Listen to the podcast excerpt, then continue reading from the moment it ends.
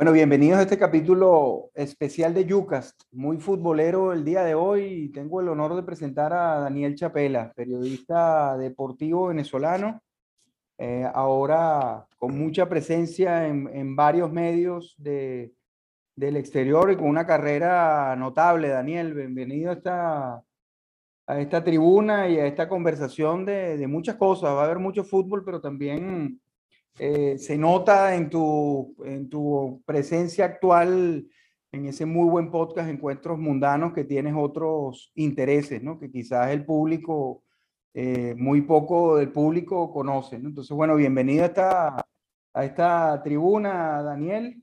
Y la primera eh, pregunta, yo he visto que que evidentemente tiene, como, como acabo de decir, muchos intereses y que tu preparación va más allá del fútbol. Pues. O sea, siempre, eh, tu, tanto tus podcasts como tu comentario futbolístico a veces tienen metáforas y símiles con otras cosas de, de la vida.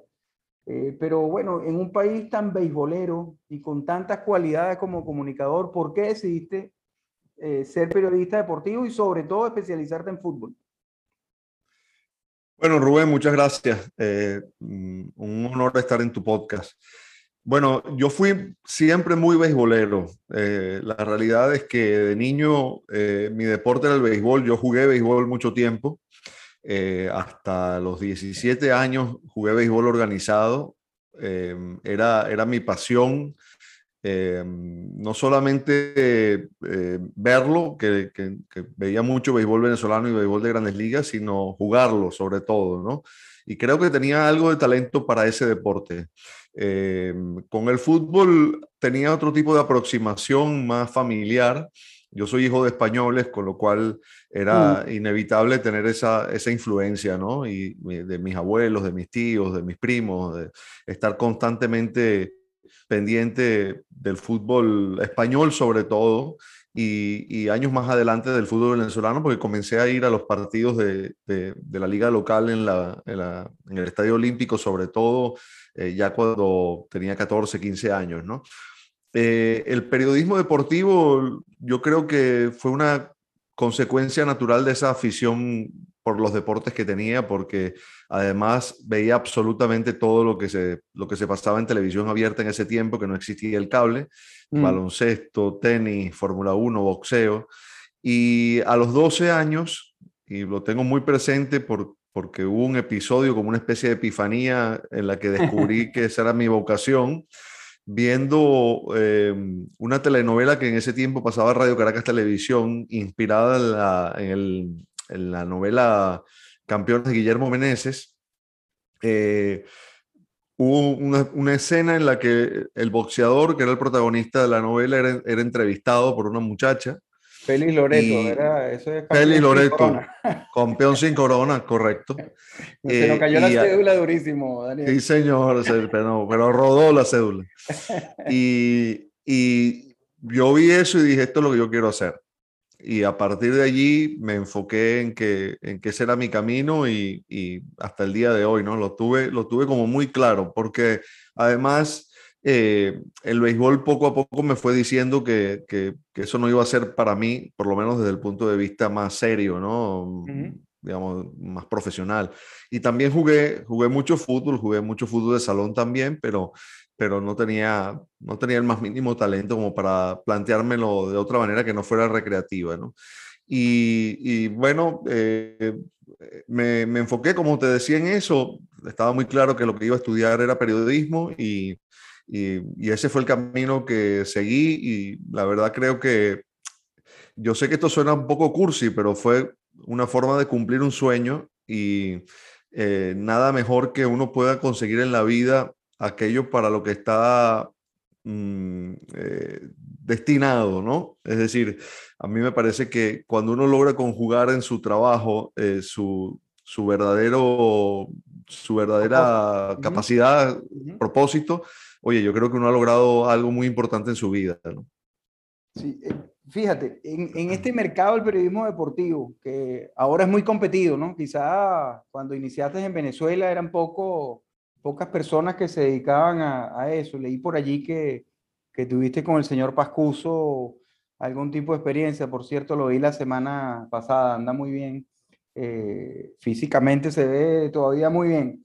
Eh, ¿Cómo, y, a veces se ha desvirtuado porque todo esto se, se, em, se convierte en show, ¿no? Hay show futboleros y hay programas futboleros donde tú puedes compartir y encontrar eh, explicaciones.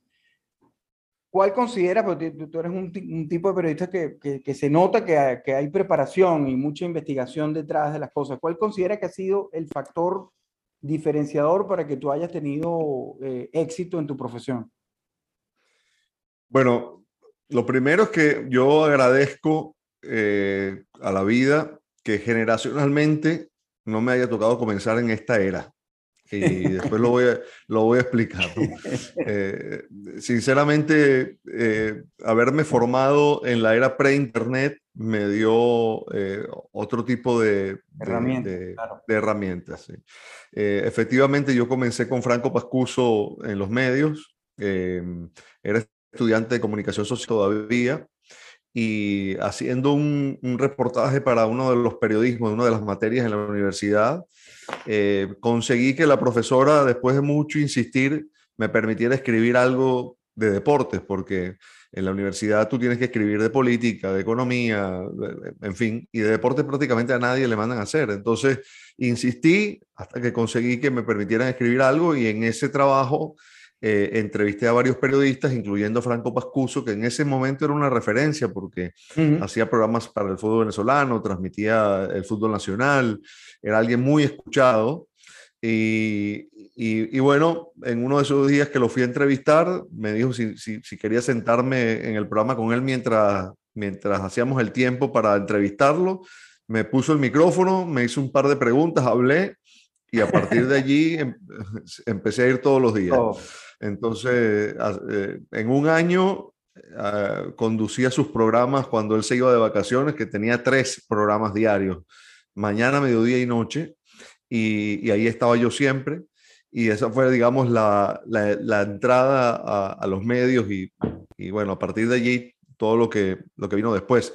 Decía que lo agradezco porque yo me formé en ese periodismo en el que había que, que buscar la fuente, en el que en el que había que corroborar la información. No digo que ahora no se haga, pero digamos, eh, la irrupción de Internet y de los medios digitales, de las redes sociales, ha provocado que, que se repite y se replique mucha información que no está contrastada.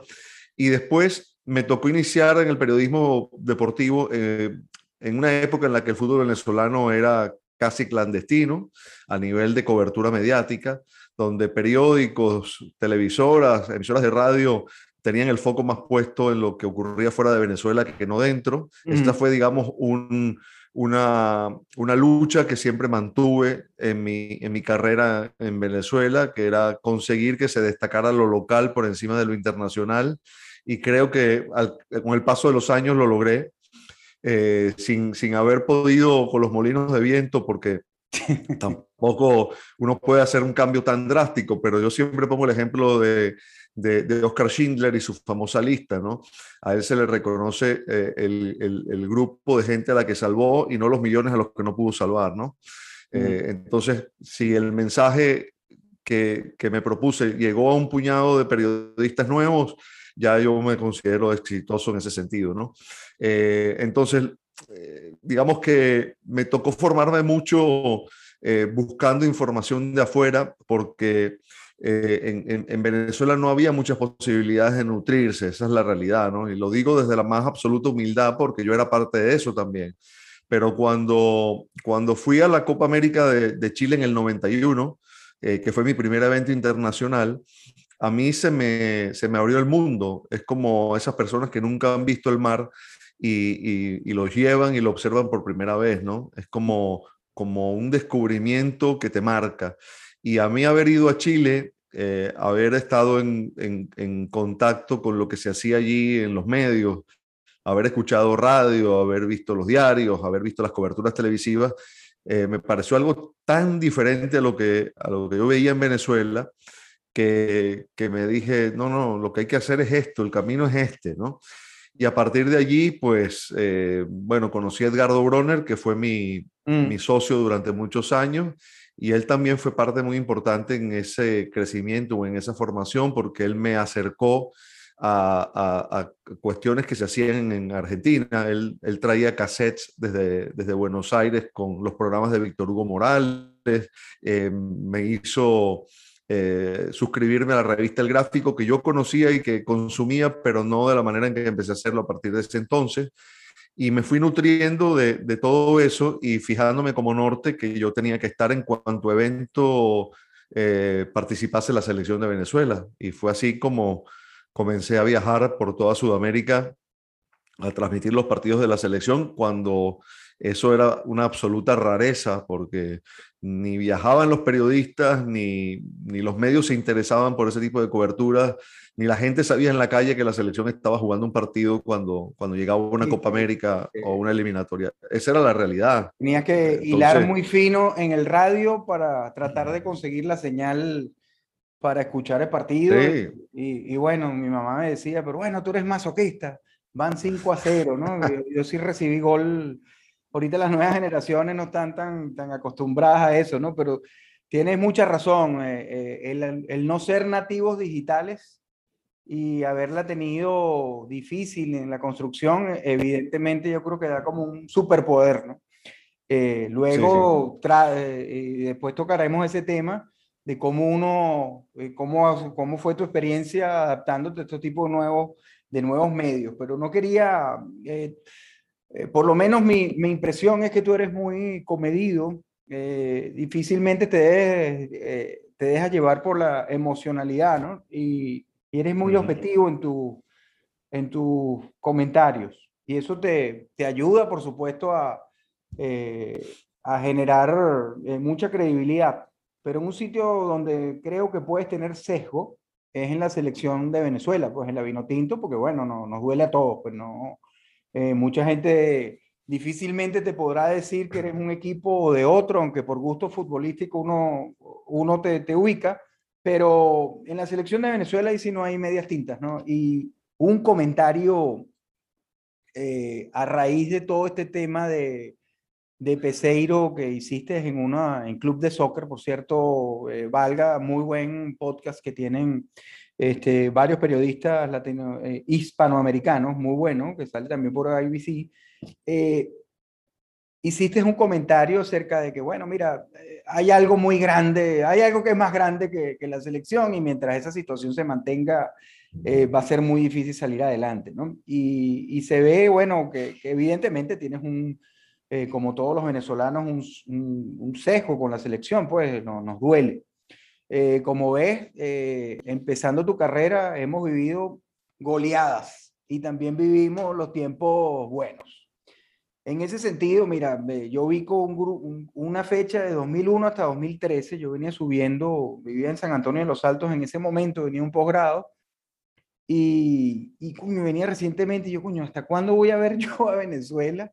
Venía subiendo. Eh, me acuerdo que el partido anterior íbamos ganando 2-0 y Colombia lo empata en el último minuto con dos goles tontos. Y yo prendo el radio, Venezuela ganándole 1-0 Uruguay, ¿no? En Maracaibo.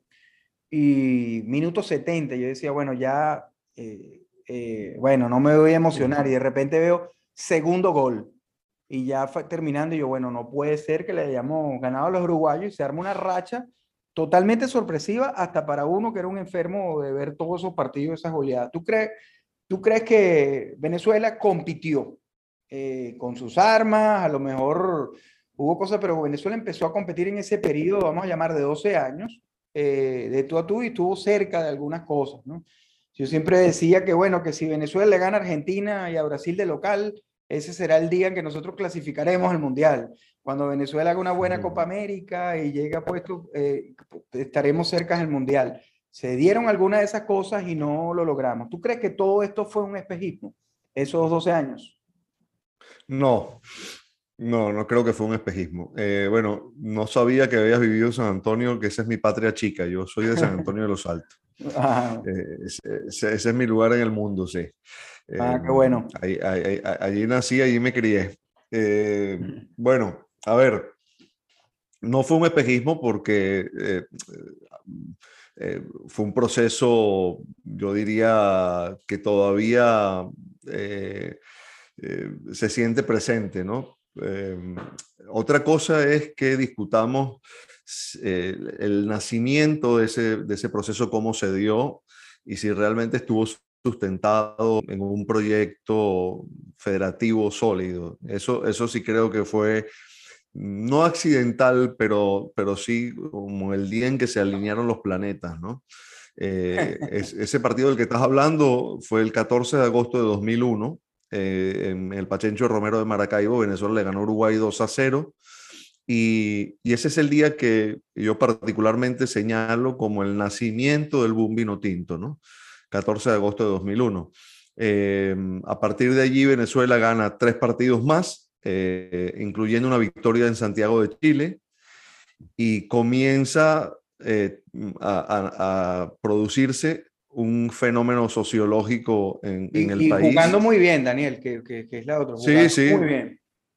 Por eso decía que los planetas se alinearon, ¿no? Y cuando yo no creo que estas cosas sean casualidades porque había un trabajo detrás pero la realidad es que ese mismo día, el 14 de agosto en la mañana, Rafael Esquivel, que era el presidente de la federación en ese entonces, le comentó a, su par de Uruguay, Eugenio Figueredo, por cierto, los dos envueltos en el FIFA Gate y, puestos, a, puestos a disposición de, la ley, eh, le, le, comentó Esquivel que, que Richard estaba sentenciado, que perdían el partido ese día y lo echaba, que iba a tener el argumento perfecto para quitárselo de encima.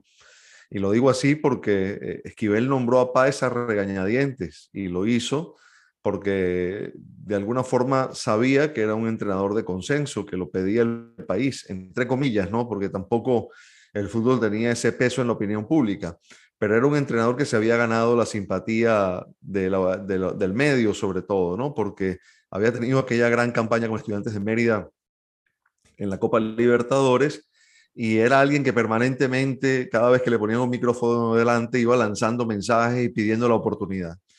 Eh, Esquivel lo nombra entrenador de la selección, como ocurría siempre en esa época, malos resultados del predecesor, en este caso José Omar Pastoriza, y bueno, ¿quién es el entrenador que está disponible? ¿no? Nombró a Páez, pero se lo quería quitar de encima porque era una piedra en el zapato, ¿no? Y la realidad es que, bueno, Venezuela gana ese partido y no solo no puede despedir a Páez, sino que tuvo que aguantárselo unos cuantos años, ¿no? Unos cuantos eh, años, ratificarlo eh, varias veces, porque varias hago la analogía con Chita San Vicente, ¿no? Yo creo que Chita San Vicente entra en una condición parecida a, a Páez. Sí, sí, no totalmente. no tenía muchos fans en la federación y con una apuesta, tú sabes, en, eh, una apuesta muy interna de que, mira, ojalá fracase esto rapidito para cambiarlo, ¿no? Tal cual, tal cual. Y, le salió la cosa al revés. Sí, tuvo la mala suerte, San Vicente, no me quiero desviar de lo que me preguntaste antes, pero tuvo la mala suerte de que justo cuando él está eh, eh, empezando a trabajar, eh, ocurre lo del FIFA Gate y Rafael Esquivel es puesto preso, ¿no? Es decir, cayó en ese vacío que se produjo en la, en la federación, en ese marasmo, del que todavía no hemos salido. Eh, es decir, no lo justifico porque desde lo deportivo tuvo muchas falencias, pero tampoco eh, había ese respaldo dirigencial que, pudiera sostener su, su, proceso. Pero te decía que no fue que no fue un espejismo, porque el fútbol venezolano cambió a partir de ese fenómeno, ¿no?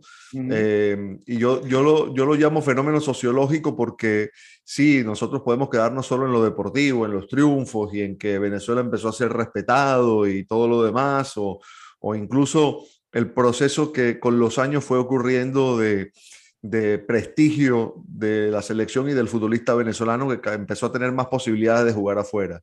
Eh, todo eso contribuyó al desarrollo pero es que eh, el, fenómeno de masas fue mucho más importante, al punto de que se estableció como un valor, como un símbolo para los venezolanos. Y eso eh, es eh, indeleble, es, un proceso que llegó para quedarse, eso está instalado en la conciencia colectiva del venezolano.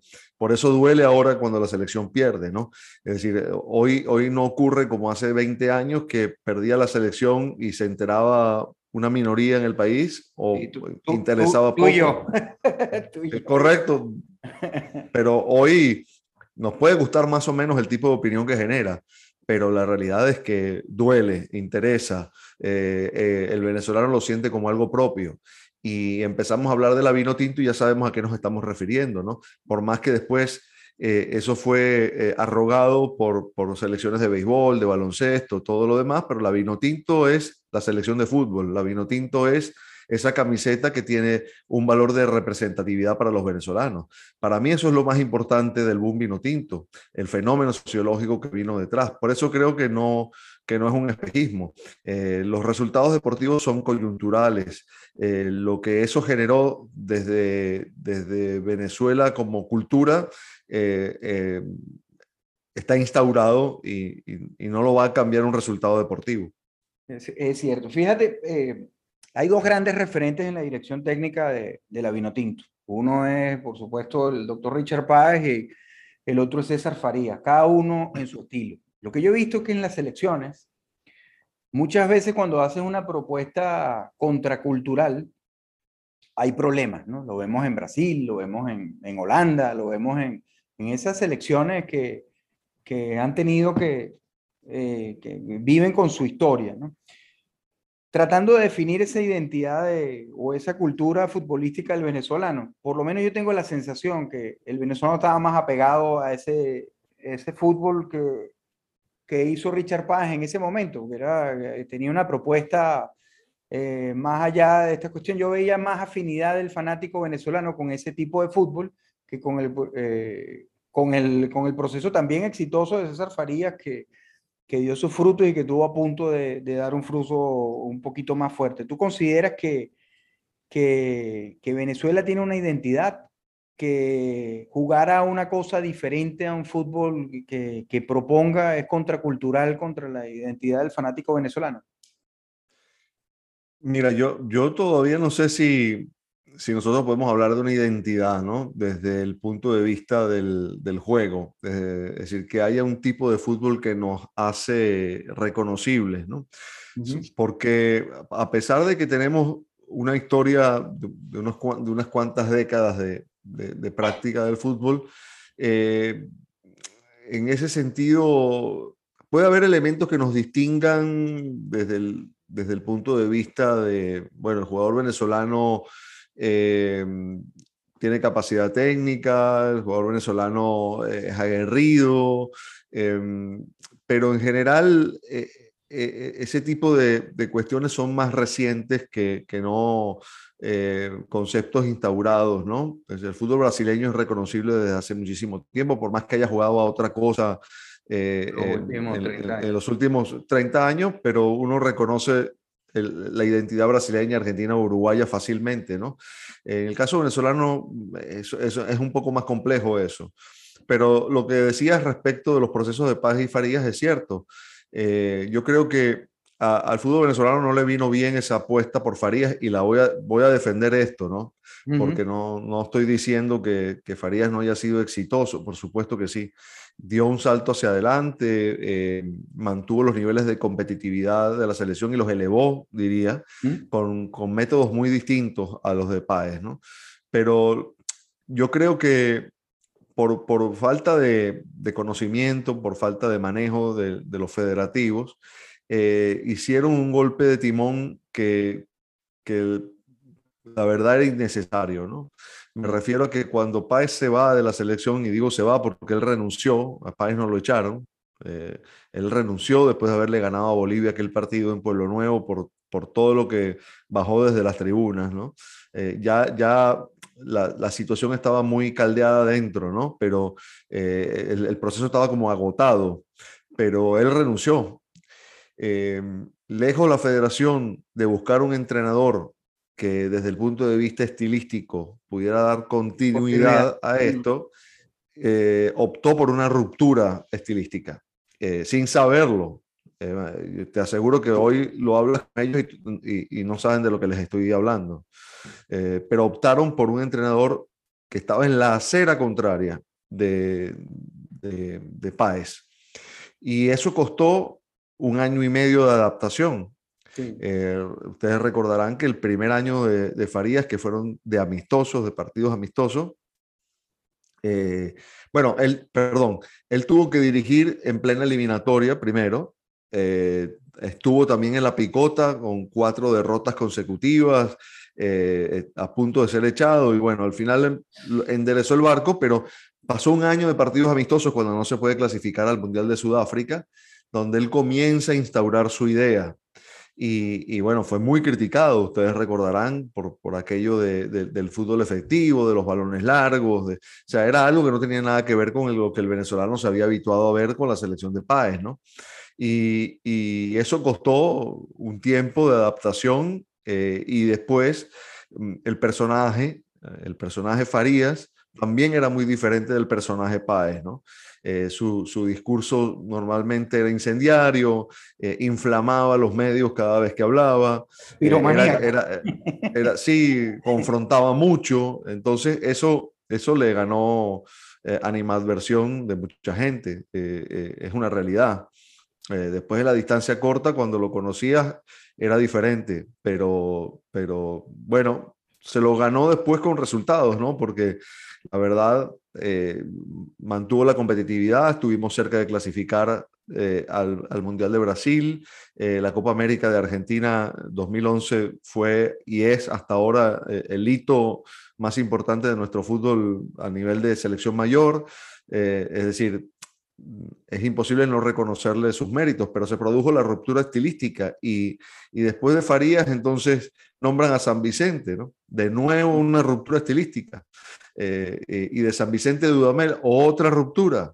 Y de Dudamel Peseiro otra ruptura. Es decir, no hay continuidad. Es muy difícil establecer una identidad, ¿no? Al final esa, esa falta de proyecto que hablabas de ese proceso de 2001, que nos llegó un poco... Eh, vamos a llamar, este, fue, nadie lo estaba esperando, creo que ni ellos mismos. Eh, al final eso pasó factura en el, en el largo plazo. Pero yo sí sé, al igual que tuvimos dos, dos serios chances de clasificar, eh, pero donde había, porque en el 2010, para el Mundial de 2010, si Venezuela ganaba a Paraguay en, en Puerto Ordaz, probablemente hubiera clasificado a ese mundial. Pero yo siento que ahí no se estaba buscando, o por lo menos la gente no tenía tanta, eh, quizás no tenían el pensamiento que lo pudiéramos hacer como si para ese Mundial de 2014, que previo a esa eliminatoria, Venezuela, como tú bien mencionas, tiene un desempeño extraordinario en la Copa América de Argentina. Creo que mereció llegar a la final sin dudas y que, y que ningún, ninguna estaban eh, física y futbolísticamente muy bien. Eh, con, un proceso en Dallas, en un centro de alto rendimiento. Venezuela hizo las cosas bien en ese momento y con puntos muy altos a nivel individual.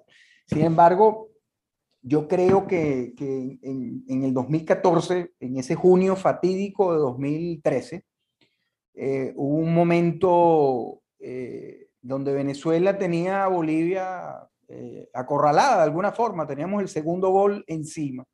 Y yo me acuerdo que hubo un detallito técnico con la salida de, de Richard Blanco, que estaba, era un jugador que habían adaptado el grupo de jugadores venezolanos eh, a la altura para hacerlo y, lo cambian. Y era el que estaba haciendo la, la, diferencia. Y me acuerdo que queda Joseph Martínez de referencia y bueno, los centrales de Bolivia empezaron a, a ganar y a ganar y a ganar y pasa eh, el empate, ¿no? Esas cosas que, que mucha gente eh, dice que le pasan a Venezuela, pero bueno, esos factores eh, que, vimos, yo, creía, como te estoy diciendo, se le ganó a, Argentina de local, se hicieron grandes partidos de, de visitante, estábamos bastante cerca, pero en junio cae todo. ¿Tú sientes que también estuvimos cerca de clasificar esa vez y que fueron temas de detalles? ¿O, crees que de repente este asunto de la propuesta futbolística con eh, Venezuela tenía muy, muy pocos goles? Eh, para, para, ser eh, sincero, pues tenía muy pocos goles para, para clasificar. Cada gol de Venezuela valía oro porque muchos, muchos 1-0 representaron tres puntos, pero ¿Sentiste que estuvimos muy cerca o que no teníamos argumentos futbolísticos para hacerlo y que eso al final no, nos sacó? No, yo creo que sí estuvimos cerca. Eh, eh, lo que hizo Farías en la segunda parte de su ciclo, que es cuando, cuando él comienza a, a incorporar a los oriundos, cuando eh, llama a Fernando Amorevieta, a Andrés Túñez, a Álvarez, a los hermanos Felcher. él, él, él, dio con, con, eso un salto más de, de calidad, de competitividad. Eh, Amorevieta fue un jugador que, que, le dio muchísimo, incluyendo aquel gol de, del triunfo contra Argentina en Puerto La Cruz, pero más que eso le dio jerarquía. Cuando Amorevieta llegó era central titular del Atleti de Bilbao con Marcelo Bielsa. Es decir, eh, era un jugador de élite, un jugador que venía de, de otro fútbol, ¿no? Y, y así tenía, podríamos... Tenía la duda entre España y Venezuela, ¿no? Sí, o sea, de hecho tuvo que tuvo que hacer el cambio de asociación porque había sido convocado eh, en algún amistoso con Vicente del Bosque, ¿no? Pero yo creo que Venezuela estaba en el camino de, ¿no? Yo creo que nosotros podemos aquí ponernos a, revisar partido a partido y vamos a conseguir detalles en todos. Aquí se pudo haber hecho esto, lo otro. Aquel partido contra Paraguay yo yo lo presencié en el estadio y recuerdo todo lo que había alrededor. Nos pasó muchas veces, nos pasó con Páez también. Recordarás que Venezuela arrancó la eliminatoria para Alemania también muy encaminada, después del centenariazo, metido entre los primeros lugares, y le toca recibir a Chile en Pueblo Nuevo, aquella noche lluviosa del gol de Pinilla, y se, se desvaneció ah, lo que parecía que ya estábamos tocando con la punta de los dedos. ¿no? Lo que quiero decir es que normalmente estos procesos son así, es decir, van, va, va, vas, vas creciendo a partir de las heridas, ¿no? Eh, a Ecuador le costó muchísimo lograr su primera clasificación al Mundial y después estuvo en otras dos Copas del Mundo, ¿no? Y, y, y en el presente está cerca de volverse a clasificar.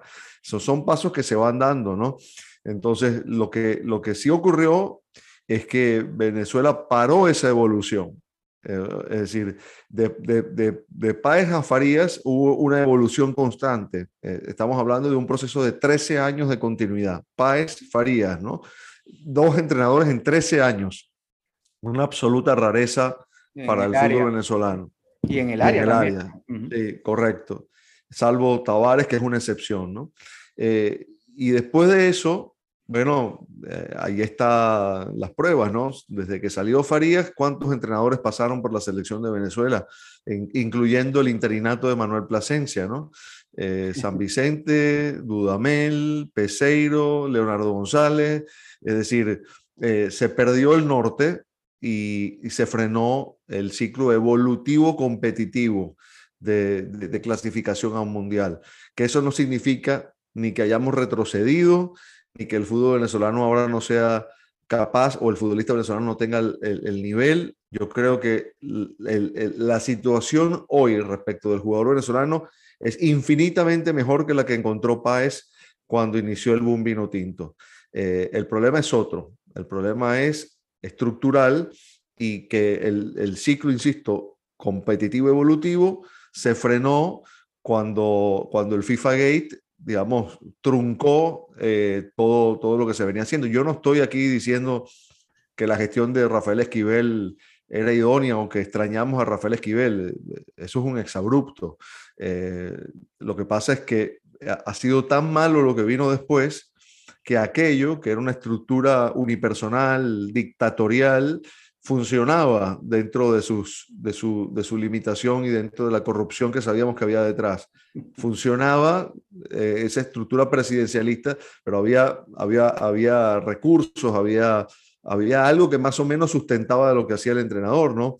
Eh, a partir de allí, bueno, la, la federación entró en un, en un caos que eh, yo, yo, no sé, hay, ahora hay nuevas autoridades y veremos si son capaces de reconducir esto, pero además con una profunda injerencia eh, gubernamental que me parece que es muy negativa. Sí, estoy, sí, sin duda, sin duda, y, y creo que fue hace poco, ha sido un, un, referencia, un comentario que tú hiciste en uno de estos programas donde hablabas de este tema, ¿no? que mientras esto existiera iba a ser muy difícil eh, darle la vuelta, ¿no? Sin embargo, como yo te digo, a veces hay brotes verdes en el asfalto y, sí. y, ese es el ejemplo de Venezuela, ¿no? Eh, que muchas cosas pasan y luego este, de ese periodo del FIFA Gate, ¿no? que ya tiene un tiempito, ¿no? Pues, o sea que Venezuela para lo que es clase mundial es para la corrupción, ¿no? Ahí es, sí. Venezuela nunca ha clasificado, pero nuestro directivo estaba metido, bueno, de primero, ¿no? En este, en este tema. Pero evidentemente yo creo que sí, caímos en barrena y, y todavía vamos a tener unos años donde esto nos va a afectar. Sin embargo, ¿tú no consideras que adicionalmente a eso, eh, el fútbol ha tenido una evolución, esta, la revolución Pep, aunque mis amigos del Real Madrid se pongan bravos conmigo, pero yo creo que el fútbol de, después de 2008, creo que al fútbol internacional le, tomó 3, 4 años interpretar lo que estaba pasando allí y, de alguna manera todos se adaptaron. Uno ve la euro y se da cuenta de que hay equipos, de repente no de los grandes, jugando en ese estilo. Presionan arriba, hacen presiones altas, buscan tener posesión del balón y, y uno ve que, que, Venezuela, cada vez que lo trata de hacer, y yo creo que le pasó a Chita San Vicente de alguna forma, o sea, eh, jugar algo diferente que a esa hombrada de estar todos guindados atrás defendiendo, o sea, tratar de modernizar nuestro fútbol. Eh, es un asunto además pendiente más allá del FIFA Gate. O sea, que el que venga, este, estoy escuchando cosas que pueden ser demasiado buenas para ser verdad, eh, como la de, la de Peckerman, ¿no? Que espero que, que, que, esto sea verdad y que no suceda como siempre. No vale que eh, Peckerman dijo que quería un apartamento en este sitio y no se lo dieron, y ese tipo de detalles que a veces pasa al final, ¿no? Eh, pero bueno, eh, pareciera que Venezuela, además de tener orden, debería tener una, una evolución futbolística, porque ya hay países en el área que la han hecho. Hay países que te presionan y, y, bueno, vemos a Ecuador pues jugando, por dar un ejemplo, de un país, de un equipo que pudiera ser accesible para nosotros en, en competencia haciendo las cosas diferentes. ¿Tú sientes lo mismo? O sea, Venezuela debe, además de arreglar su problema de diferenciales, modernizar su estilo de juego en la selección. Sí, mira, e, e, este es un tema que nos llevaría tiempo sí. argumentarlo, pero, pero fíjate, yo siempre he sostenido que, que, Venezuela necesita dar un salto de calidad en cuanto a su entrenador de selección mayor. Estamos hablando de un escenario ideal, sí. en el sentido de dirigencia estable, recursos, sostenibilidad de un proceso. Sin recursos no se puede tener un entrenador de, de vanguardia porque cuesta dinero un entrenador de vanguardia, ¿no? Aunque digamos, hay entrenadores que están iniciando ese camino que no, que no, que no sería como intentar contratar a Klopp o a Guardiola, ¿no? Evidentemente no estamos hablando de eso. O a San Paoli, que también eh, está, está en otro nivel respecto de esto, del dinero, de lo que, hay que, lo que se necesita para que un entrenador como eso se, se, interese por dirigir a Venezuela, ¿no? Pero evidentemente el fútbol no solo cambió, el fútbol vivió una revolución a partir de Guardiola. Eh, de Guardiola y de una serie de entrenadores que han, que han ido cambiando el juego. El, el, fútbol eh, de los últimos 15 años es absolutamente otro. Eh, y no solo desde el punto de vista de las propuestas de juego, de, de, del tipo de fútbol que se practica, sino además de, de, cómo las nuevas herramientas, la incorporación del Big Data, la preparación física, la tecnología en general aplicada al deporte han ido transformando el juego. Entonces, eh, el que se quedó atrás eh, se tiene que enganchar al tren en algún momento porque el fútbol le pasa por encima, ¿no? Eh, y evidentemente, cuando uno habla de José Néstor Peckerman como, como posible entrenador de la selección, eh, hay dos maneras de verlo. Eh, yo creo que el fútbol venezolano hoy necesita a alguien como Peckerman si realmente eh, su, llegada va a significar que él va a tener el control del trabajo de selecciones nacionales de una manera global. Es decir, que va a, hacerse cargo de todo el trabajo de selecciones menores. Porque, eh, digamos, la gran fortaleza de Peckerman es esa. Él en Colombia clasificó a Colombia mundiales, ¿verdad? A dos mundiales, pero bueno, la regresó al mundial después de mucho tiempo de no clasificarse y él no tuvo injerencia en el trabajo de selecciones menores, no le dieron esa potestad. Llegó para dirigir la selección mayor porque lo había hecho con Argentina. Eh, y bueno, tuvo éxito, más allá de cómo haya terminado su ciclo, tuvo éxito.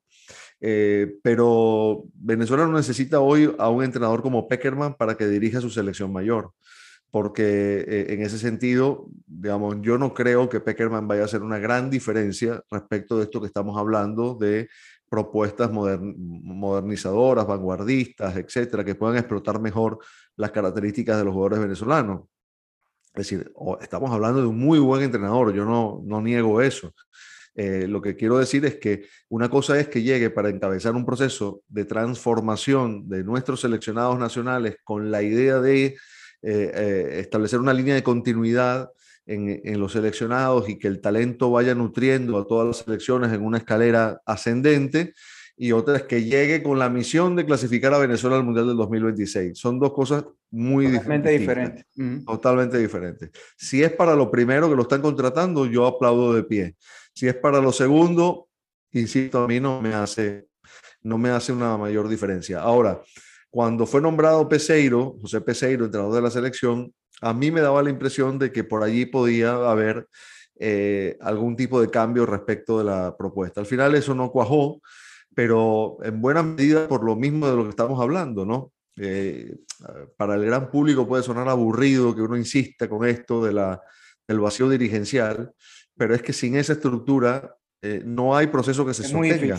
es muy difícil. No hay proceso que se sostenga. Entonces, eh, ojalá que, esta gente que asumió la federación, que además sabemos que no llegó de una manera transparente, y esto hay que decirlo con todas sus letras, es gente que está eh, vinculado a los negociados del gobierno, eh, eh, es decir, tendrán que demostrar su, capacidad y que realmente tienen la, la, la, misión y el objetivo de aportarle algo al fútbol venezolano y no de utilizar el fútbol como, como escalera para, para mejorar su posición de poder en el mundo del deporte y en el mundo de los negocios. A mí eso me lo van a tener que contestar con, con, hechos, porque en este momento tengo, tengo toda, la, una, toda la duda alrededor de eso y creo que es justificada. ¿no? Sí, sí, no, totalmente. Y, y, vuelvo a ese comentario que hiciste, que hay algo arriba que cada vez afecta, pues, y tiene un control total sobre las cosas y, y uno no lo puede obviar. Y, y bueno, eh, lamentablemente nos tocó vivir esto, ¿no? Y te hago, bueno, yo creo que, que el fútbol eh, venezolano y la Vinotinto nos daría Daniel para una miniserie de, de Netflix. sí, sí. Este, y, y, no tenemos e, el, tiempo para ello, ¿no? Quería eh, ya hablar, yo creo que, que bueno, como eh, un día le escuché a un economista amigo decir que Venezuela era considerado un mercado frontera eh, mercado frontera es aquel económicamente que está debajo del mercado emergente, ¿no? Entonces estamos con, antes éramos un mercado emergente, pero bajamos de categoría. Pero un mercado frontera es de esos mercados, vamos a llamar, que podría convertirse en un mercado emergente con, con, con muy poco, eh, con un empujoncito, ¿no? Porque bueno, tú ves que Venezuela de repente todavía, a pesar de todo este proceso, tiene bueno eh, o tiene algún tipo de infraestructura, aunque sea en malas condiciones, que son mejores que, los, que algunos de los países emergentes. Por ejemplo, tenemos más kilómetros de, de tenemos más eh, buenos aeropuertos, buenos puertos comparados con el área, que hay varios países emergentes, ¿no? Entonces, y yo creo que en el fútbol es así, ¿no? Hay cosas tan locas como que Venezuela está pasando este problema y, y queda subcampeón de, del Mundial Sub-20. Entonces, son, son cosas que, esos brotes verdes que yo te digo inexplicables. Pero al final, este, todo este tema dirigencial afecta mucho.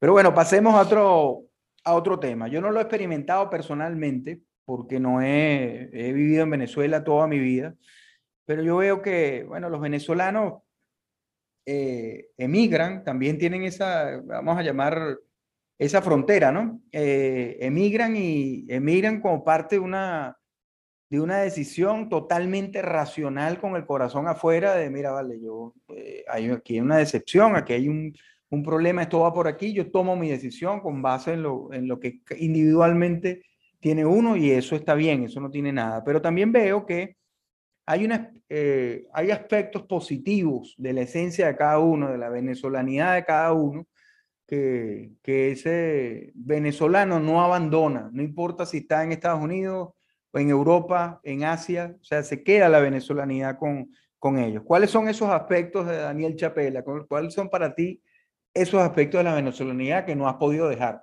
siendo un personaje que, que has logrado hacer ese crossover pues, a, otro mercado.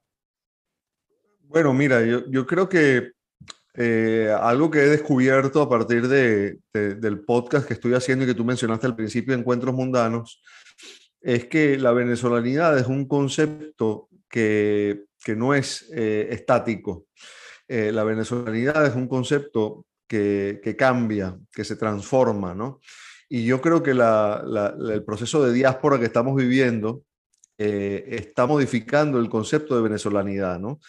Eh, en el sentido más positivo que se pueda pensar. Quiero decir, eh, hemos ido incorporando conceptos a partir del el contacto con otras culturas que han ido dándole una dimensión diferente a la venezolanidad, porque eh, es tan venezolano el que está en Venezuela como el que no, y, y, la venezolanidad está presente de distintas formas. ¿no?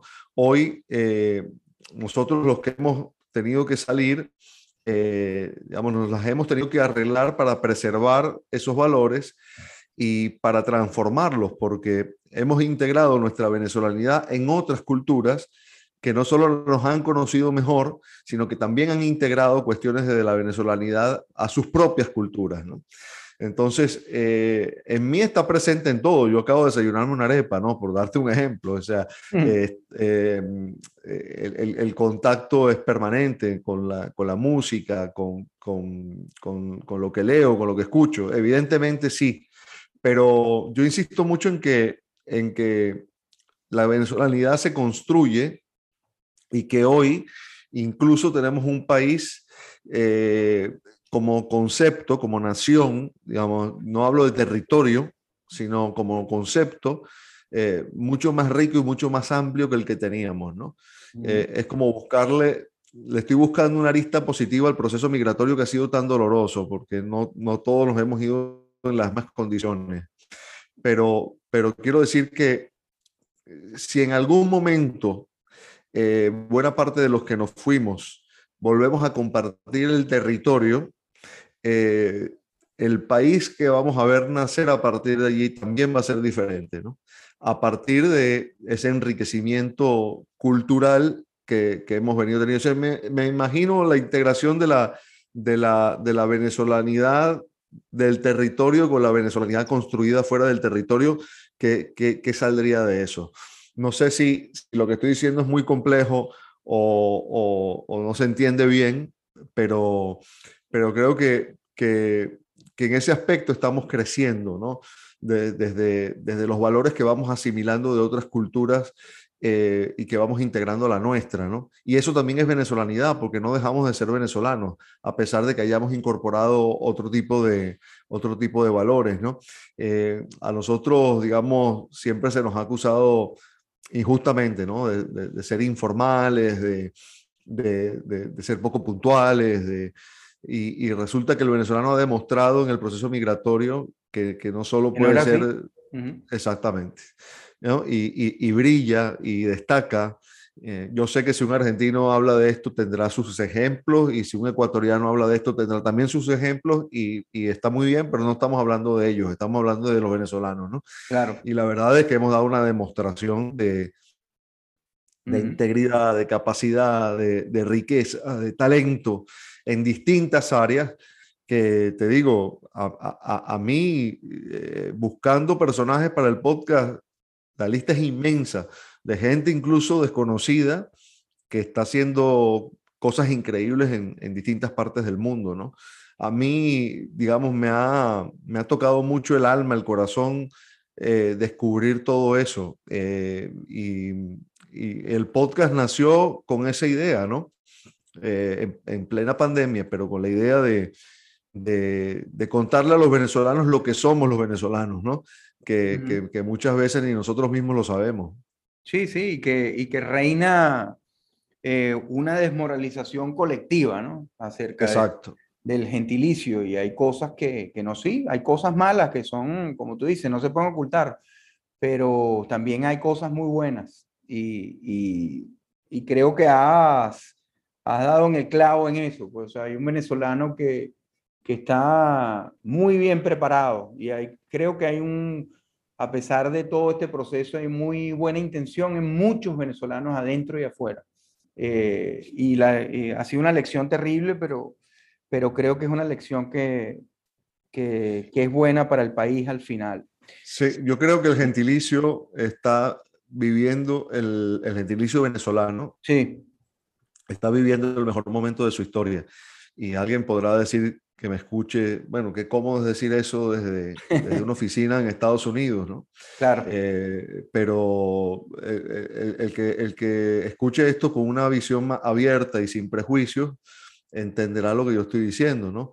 Eh, está viviendo el mejor momento de su vida. Nunca, nunca se habló tanto de Venezuela en el mundo como hoy. Y no me refiero solo, o no me refiero sobre todo a, lo que sabemos, ¿no? Al, al mal que nos azota y, a, la corrupción y, a la pobreza.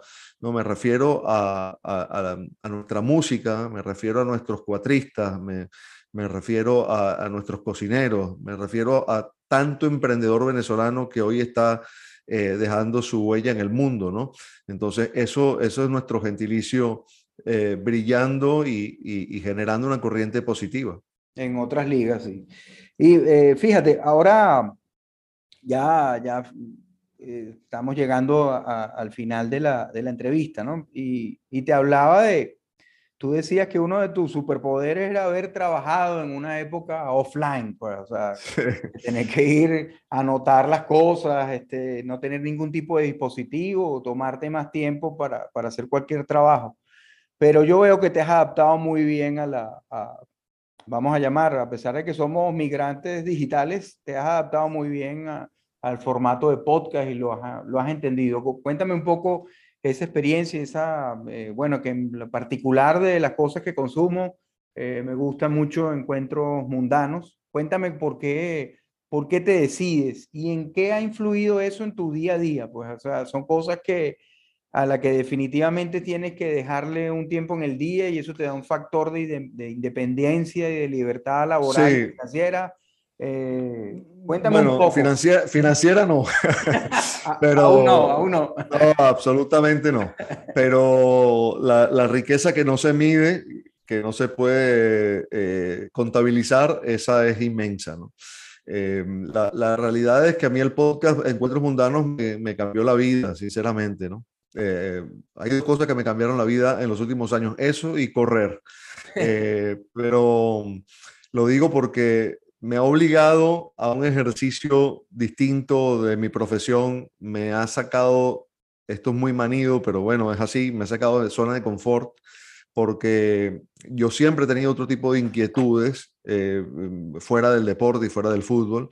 Eh, siempre me he preocupado por, por, por, leer de otras cosas, por, por escuchar otro tipo de contenido y este fue el espacio en el que pude desarrollar un poco esas inquietudes, ¿no? Eh, el reto de conversar con un músico, de, de hacerlo con, con, con, un, con, un, analista político, con un cantante, eh, con, con, cocineros, es decir, el proceso de preparación eh, de, de, de, esas conversaciones eh, ha sido un, un, viaje muy, muy rico eh, en conocimientos y en experiencia, ¿no? Porque evidentemente para conversar con alguien durante una hora de una materia que uno no conoce, eh, la preparación es extensa. Bueno, extensa, que es mucho lo que hay que prepararse, es mucho lo que hay que leer y escuchar para estar a la altura del personaje o medianamente a la altura del personaje, ¿no? Eh, y, y eso, eso ha sido realmente un, un, un, un, espacio que, al que le dedico mucho tiempo, pero, pero, pero que hago con mucho gusto porque gano más yo, te aseguro, que el personaje. Gano muchísimo en, en, ese, en ese proceso. Y bueno, la adaptación a las nuevas tecnologías ha sido eh, prácticamente natural, ¿no? Yo no soy especialmente alguien tecnológico, siempre me han gustado eh, las innovaciones, las cosas nuevas que aparecen. Eh, pero tengo mis, eh, mis pruritos con algunas cosas, ¿no? Es decir, tengo mis frenos eh, autoimpuestos en, en, algunas cuestiones. Yo no soy de tuitear mucho, por ejemplo, mi actividad en Instagram es, es más de observador que, que, que, que, una, que, un, que un movimiento activo en el que yo esté permanentemente posteando. No me gusta escribir cuando no tengo nada que decir. No me gusta opinar de todo porque pienso que no, no tengo la capacidad para opinar de todo. Si no tengo elementos para opinar con fundamento, prefiero guardar silencio. Eh, en ese sentido soy bastante menos impulsivo de lo que era hace 20 o 30 años, que, cuando empecé en esto, que realmente decía cualquier cosa, lo primero que se me cruzaba por la cabeza. Y después, últimamente, eh, tengo una, una, visión sobre las redes sociales que estoy elaborando y que cada vez me gusta menos, ¿no? Me, eh, me, me gusta menos la, lo, lo, lo que se dice, el cómo se dice, el que no haya límites en lo que se dice y especialmente, y aquí voy a hablar de los periodistas porque creo que lo puedo hacer, ¿no? 30 años de carrera me deberían dar el derecho de hacerlo. Eh, yo creo que el periodista en general, porque por supuesto que hay excepciones, no ha entendido que, que su rol delante de las redes sociales tiene un código deontológico, es decir, tiene mm. una ética, y que eh, la, la ética del periodista no cambia en función del medio en el que uno esté. Claro. Es decir, eh, la ética es la misma, eh, eh, se esté en un medio tradicional o a través de redes sociales. Y si yo tengo una cuenta en red social, en cualquiera, vamos a decir Twitter, Instagram, la gente me sigue por lo que yo soy como periodista. si no, no me seguirían. Es decir, a, mí me pueden seguir algunos amigos o familiares, pero en general el que me sigue es por mi labor periodística. Y eso ya implica un compromiso un compromiso social, un compromiso con la profesión. Entonces, aquel argumento de que yo en mi red social digo lo que me dé la gana, no vale, porque tú eres periodista y tienes una responsabilidad. Eh, no eres un anónimo. La gente te sigue por lo que tú eres y hay que ser responsable en lo que se dice. Entonces, eso a mí me, me, me, aleja. No me gusta el boyerismo, no me gusta el exhibicionismo, no me gusta que el periodista quiera hacer él la noticia no me gusta que si se muere fulano, la noticia sea la foto que yo tengo con fulano que se murió y no lo que realmente es noticia, es que el personaje murió. A mí eso me produce urticaria, que cuando se muere un personaje, enseguida vea a mis colegas publicando fotos con el personaje que murió, porque lo importante es que yo lo conocí, que yo estuve ahí y a lo mejor te tomaste un selfie en un almuerzo que el tipo se levantó y se lo tomó contigo. ¿Qué me estás diciendo con eso? Que, que, lo conociste, que lo viste una vez. ¿Sabes cuánta gente ve uno en, esta vida y no se toma fotos? Eh, no sé. Eh, a mí me produce una gran contradicción todo eso, un conflicto eh, personal y ético, y, muchas veces me retraigo de utilizar las redes sociales justamente por esa, por esa razón. Por eso mi, mi, rol allí es bastante más de observador que, que un rol activo, si bien hay redes como Twitter que utilizo mucho para, para nutrirme de conocimiento. Hay gente que sigo que, que, realmente me aporta mucho. Es como todo, ¿no? Uno elige a quién seguir, uno elige a quién leer, pero, pero las redes cada vez están más invasivas y, y cada vez es menor la, autogestión, la capacidad de autogestión que tenemos. Eh, esto está comprobado, es decir, no, no vemos lo que queremos o lo que creemos que queremos ver, sino lo que nos imponen que veamos. Y eso es una realidad, eso está manipulado. Entonces, eh, a mí me genera un conflicto muy grande. Si yo pudiera ver realmente solo lo que me interesa ver, creo que le sacaría más utilidad veo lo que me interesa ver, pero cada vez estoy más contaminado por aquello que no me interesa ver y que no sé por qué extraña razón termino viendo. Es decir, a lo mejor estoy hablando contigo y, te empiezo a hablar de tortas de chocolate y sé que cuando abro el teléfono me van a vender una torta de chocolate. Entonces, eh, eso a mí me genera, me genera una sensación de, poca privacidad, de, de inmiscusión en mi vida privada que no me gusta, ¿no? Sí, no y, no, y no estás tomando en cuenta el metaverso que viene, ¿no? Eh, comparto bastante, conozco muy bien el tema porque trabajo en ello y comparto muchas de las cosas que dice. El otro día vi un, un meme que decía, el día que muchos influencers se den cuenta que, que, ser influencer es como ser el dueño de algo en el juego de monopolio, eh, las cosas cambiarán, ¿no?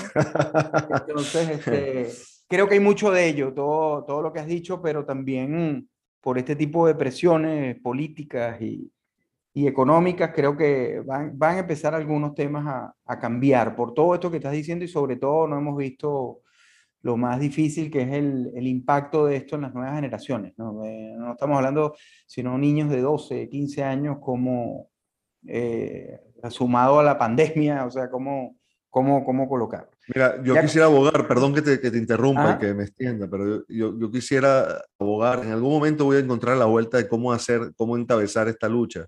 Abogar por la capacidad de discernimiento, que la gente no pierda la capacidad de discernimiento. Porque tú estás hablando de las nuevas generaciones y, y a mí me preocupa que pierdan su capacidad de discernimiento, este, es decir, de esa autogestión de la que estaba hablando de, del pensamiento, del conocimiento, de qué me interesa, por qué me interesa, de poder yo elegir lo que quiero eh, ver, leer, escuchar, eh, y no que me lo impongan, ¿no? Eh, es que el problema no es tanto de, recuperarlo, sino de tenerlo, es o sea, que tener la capacidad porque no, no, no, lo saben. Ese es, la gran, ese es el gran reto y la gran preocupación. Estoy de acuerdo contigo, estoy de acuerdo contigo.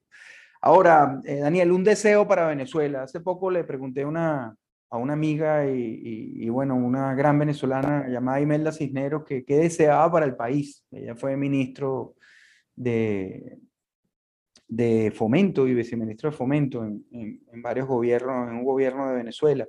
Ella me decía que ella deseaba que, a Venezuela le eh, hubiera movilidad social, que producto de tus estudios tú pudieras ser, eh, movilizarte socialmente y ser un factor de éxito. No importa ni, tu color, ni tu raza, ni tu, ni tu procedencia, que eso era algo que tenía Venezuela y que ella quería que volviera. ¿Cuál es tu deseo?